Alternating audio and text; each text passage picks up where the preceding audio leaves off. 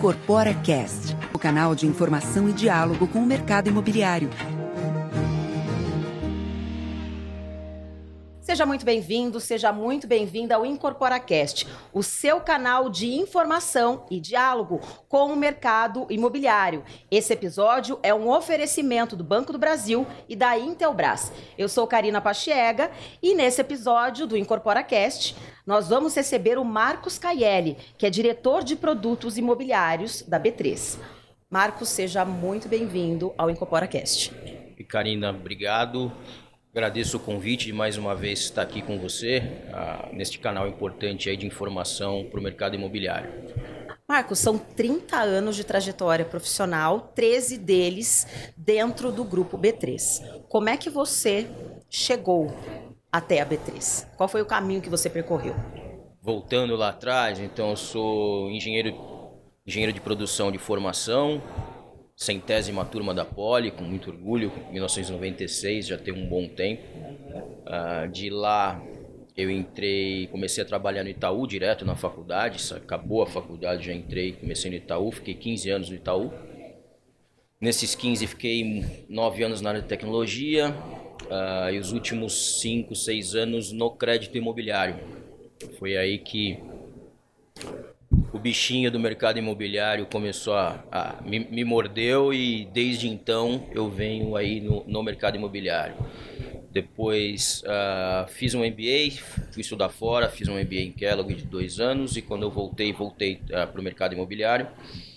E desde então, lá, depois do Itaú, uh, eu tive um convite para ir para uma empresa nova, que era a Portal de Documentos, que tinha sido, na época, o nome era Portal de Documentos, tinha sido recém-investida por um fundo de venture capital e eles me contrataram para ir para essa empresa com o desafio de criar operações imobiliárias lá e estruturar as operações imobiliárias na empresa.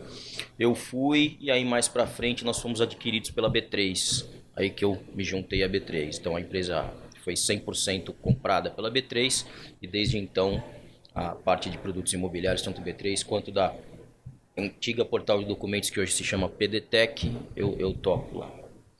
Uma trajetória longa, muita experiência. Agora vamos falar do momento atual, né, Marcos? Como é que você avalia o cenário atual para o mercado de capitais e se existe o maior apetite para investimento na bolsa?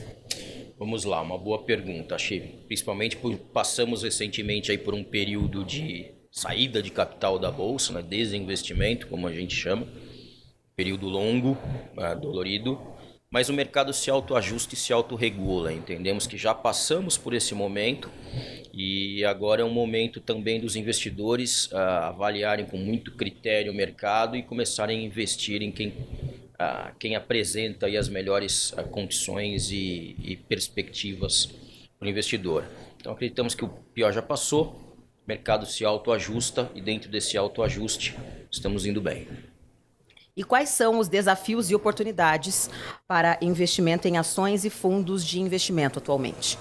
Infelizmente eu não posso dar dicas aqui de ações, mas o que eu costumo dizer é como é um momento de recém-ajuste, é um momento bom onde uh, pegamos uma queda, então é um momento bom de se entrar. Mas para você entrar e saber onde entrar, vale um estudo aprofundado do mercado, um estudo de setor. Olhem com carinho o setor imobiliário. Uh, é um setor que eu estou nele, então sou suspeito para falar, mas olhem com carinho o setor. Acho que é um momento de muito estudo, analisar o que aconteceu com o valor das ações de muitas das companhias, Muitos julgam que alguns, algumas ações aí estão abaixo de valor de mercado. Então é um momento de se estudar muito, é um momento de, de ingresso. Com certeza é um momento de ingresso. Marcos, os follow-ons realizados pela Direcional, MRV e Tenda neste ano foram um sucesso. Isso mostra um apetite dos investidores por essas empresas. Existem perspectivas para novas ofertas subsequentes de ações de empresas do setor já listadas na B3?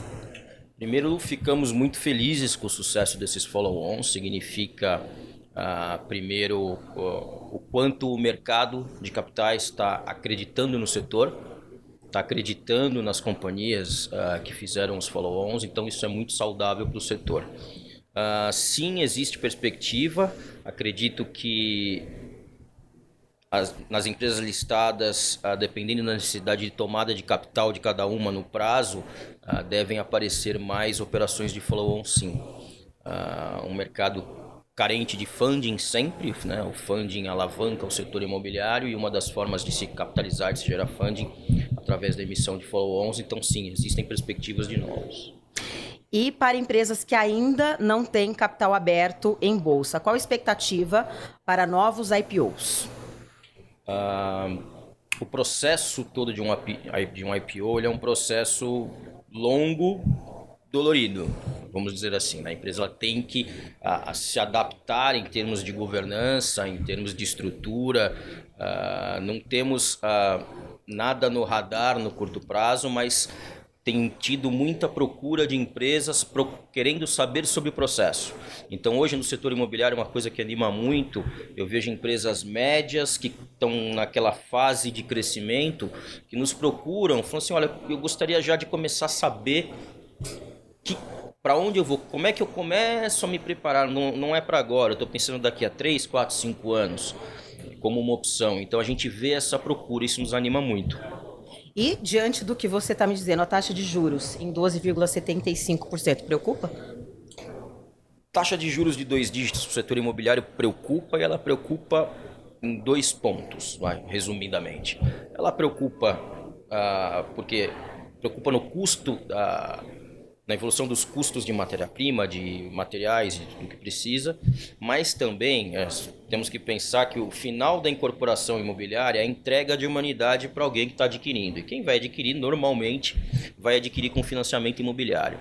Então, essas taxas também refletem no financiamento imobiliário na ponta e elas podem significar para o adquirente uma cautela em termos de esperar um pouco, deixa eu esperar essa taxa de juros baixar para tomar uma decisão de adquirir um imóvel.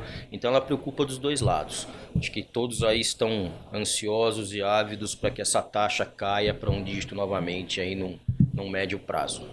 Como é que você avalia o cenário para o setor para 2024? muito animado. Uh, os números, eu trouxe alguns números aqui para compartilhar com vocês. Fizemos algumas análises falando de funding de mercado. Uhum. Porque quando a gente olha todo o funding da incorporação imobiliária, nós temos o funding de FGTS e de SBPE, que são regulatórios, e temos o funding de mercado. Esses dois fundings, SBPE e FGTS, eles são finitos. Ah, então, aquilo que vai fazer com que o crédito imobiliário avance, o setor imobiliário avance, é o funding de mercado cada vez mais presente. Então, aqui eu trouxe alguns números ah, comparando os últimos 12 meses em relação a funding de mercado para o setor imobiliário. Então, vou dar um exemplo. LCI, em agosto de 2022, nós tínhamos um saldo de 191 bi. Em, em, julho de 23, esse saldo já era de 313 bi, ou seja, teve um aumento de 64% de emissão de LCI no saldo, né? não de emissão, de saldo de LCI.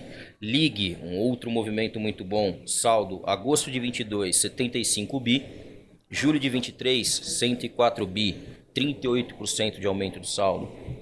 Tivemos também nos FIs dos fundos, em agosto, 180, agosto de, do ano passado, 188 bi, julho desse ano, 206 bi, 10% de aumento sem considerar também CRI, o nosso volume, saldo atual de CRI na casa dos 158 bilhões. Mas o que mais uh, aqui tem nos animado é a evolução de investidores, investidores pessoa física.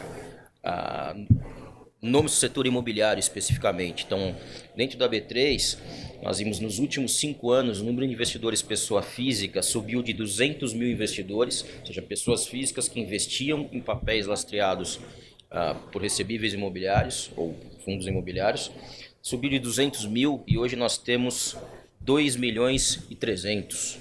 Então, multiplicou por 10 o número de investidores. Quantidade de investidores em LCI, 1 milhão e 400 mil investidores. Então esses números nos surpreendem muito e nos dão, nos indicam que o setor está no caminho correto, pois está atraindo novos investidores para esses papéis originados no setor imobiliário. Então ficamos muito animados com essas informações, são informações em primeira mão aqui. Então, a gente encerra 2023 com, com um saldo extremamente positivo. Sim, sim, sim. E com uma participação cada vez maior de funding de mercado. Nós entendemos que o funding, aqui no, no setor imobiliário, sempre olhamos naquela relação do crédito imobiliário em relação ao PIB. E nós estamos aí na faixa dos 9, 9 e pouco por cento e não conseguimos ultrapassar essa barreira dos 10%. Em outros países, onde o produto já é mais maduro e economias mais maduras, esses números são 30, 40, 50%. E nós estamos chegando ali em 10. O que vai fazer esse número sair dessa casa, ultrapassar essa casa dos 10 e subir, é o funding de mercado.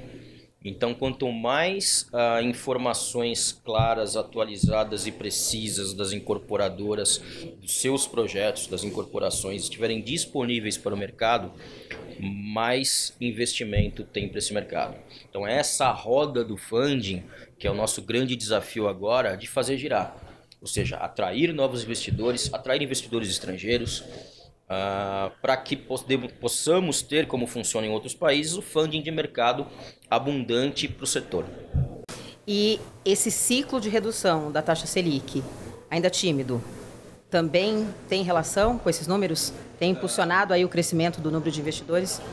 Ele é ainda muito tímido para uhum. poder ter um efeito direto, mas uhum. uh, é claro que a taxa Selic caindo atrai mais investidores uh, para o mercado de capitais. Que a promessa é Sim que continue caindo, né? Sim, mas eu acho que não só para isso, mas como eu falei, né, a principal questão do setor imobiliário é pensando na entrega, pensando lá em quem está comprando imóvel vai tomar um financiamento de 35 anos, quanto menor tiver essa taxa, mais atrativo é. Uhum. Então, eu acho que a gente tem que, sempre tem que mirar isso, né? mirar na entrega. Que, beleza, o empreendimento está pronto, a entrega, alguém vai comprar aquela unidade.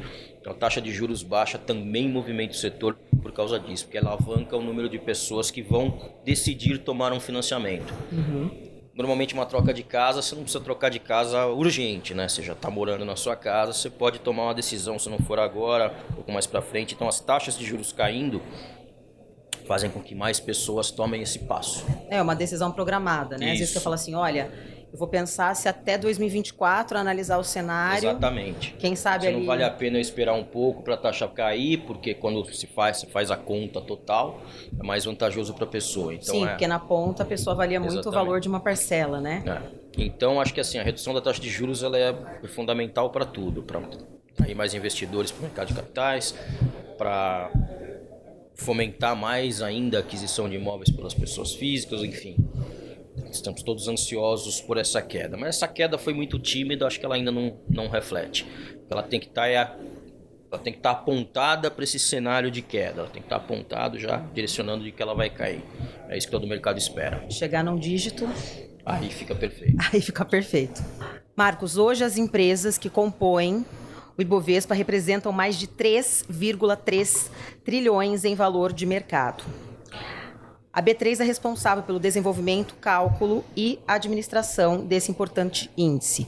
Como que a B3 vem atuando no setor imobiliário? Boa pergunta. No setor imobiliário, a B3 vem atuando ah, agora com o que nós chamamos de a pedra fundamental do setor da incorporação da Bolsa que é a gestão dos recebíveis imobiliários. Então, nós estamos com uma, como infraestrutura de mercado, estamos disponibilizando para o mercado, tanto para incorporadoras de um lado, quanto para bancos, investidores, fundos de investimento, securitizadoras do outro, um ambiente onde esses projetos vão estar listados. E em cima desses projetos, a B3 vai, vai incluir uma camada de governança, essa governança dividida uh, entre recebíveis, então a governança dos recebíveis, com a situação de crédito da carteira, na originação e, e o acompanhamento dela, a governança do empreendimento, qual que é essa evolução de obra, cronograma físico-financeiro e a governança da própria incorporadora, então o perfil de crédito dela, a, do CNPJ dela, do guarda-chuva de CNPJs conectados a essa incorporadora, uhum. histórico a, de empreendimentos, com isso, nós pretendemos mostrar para o mercado uma visão de risco desses projetos. Com essa visão de risco e a organização e padronização dos recebíveis imobiliários, isso é fundamental para alavancar mais investidores para o setor. Então, nós estamos num momento onde nós vimos que a quantidade de investidores tem subido, o funding de mercado tem subido, mas para que ele possa agora destravar de vez, nós precisamos passar por esse momento de organização do setor. Quando eu falo organização do setor, não estou dizendo que as operações das incorporações são desorganizadas, não é isso. Mas ah, olhando o setor de fora como um todo, eu garanti que existe uma padronização de contratos, uma padronização de atuações, para que o mercado possa enxergar o recebível uh, e, e, sem, sem classificá-lo, ah, esse recebível é da incorporadora A, esse é da B, com esse eu opero, com esse eu não opero. Não, os recebíveis estão aqui, estão organizados, todos têm um padrão. Então acreditamos que essa é a pedra fundamental do setor para que esse funding possa alavancar e passarmos aí dessa faixa, essa margem aí dos 10% do crédito imobiliário em relação ao PIB. Vamos agora para as considerações finais. Pode ficar à vontade. Com considerações finais, uh, nós temos rodado muito o mercado, o Brasil todo, em eventos do setor de incorporação e de construção. E tenho visto, diferente de, dos últimos anos, eu tenho visto nesses últimos dois anos, uma conscientização muito grande do incorporador em relação às práticas de gestão de governança da sua companhia para, para, para que ele possa obter crédito. Tem uma procura muito grande uh, nesse sentido, o que reflete uma maturidade muito elevada do empresário em relação a como ele enxerga o setor e como ele enxerga o acesso a funding. Uh, uh, então, estamos muito animados com essa essa troca, né? É, eu, normalmente é nos, nos eventos eu tinha que falar muito, agora eu sou muito perguntado. Então o pessoal pergunta muito, já vem com as perguntas focadas, o que, que eu preciso fazer, que medidas de, de governança eu tenho que ter na minha empresa. Então a gente até separou ah, algumas medidas, algumas práticas que consideramos que são fundamentais para que as incorporadoras possam acessar este mercado de funding, né? Possam ter acesso aos fundos, aos investidores. Isso mostra um processo de amadurecimento. Sim, né? sim. Mostra um processo de amadurecimento, primeiro da visão, em termos de estratégia do incorporador. E agora nós estamos entrando na execução. Que é, então, vamos trazer esses projetos, colocar todos num, num único ambiente, que é o bloco, e através dele darmos acesso ao setor e ao mercado financeiro, ao mercado de capitais, para que eles possam apreciar, analisar esses projetos e possam oferecer funding. Marcos, em nome da Brainc, eu agradeço muito a sua participação aqui no IncorporaCast. Eu que agradeço, muito obrigado. Essa foi mais uma conversa do IncorporaCast. Eu agradeço a sua audiência e te convido a compartilhar e comentar o nosso conteúdo. Você pode ouvir ou assistir esse episódio nos principais canais de streaming. Até a próxima! Incorpora Cast, o canal de informação e diálogo com o mercado imobiliário. Um oferecimento da Associação Brasileira de Incorporadoras Imobiliárias, Abrainc. Acesse abrainc.org.br.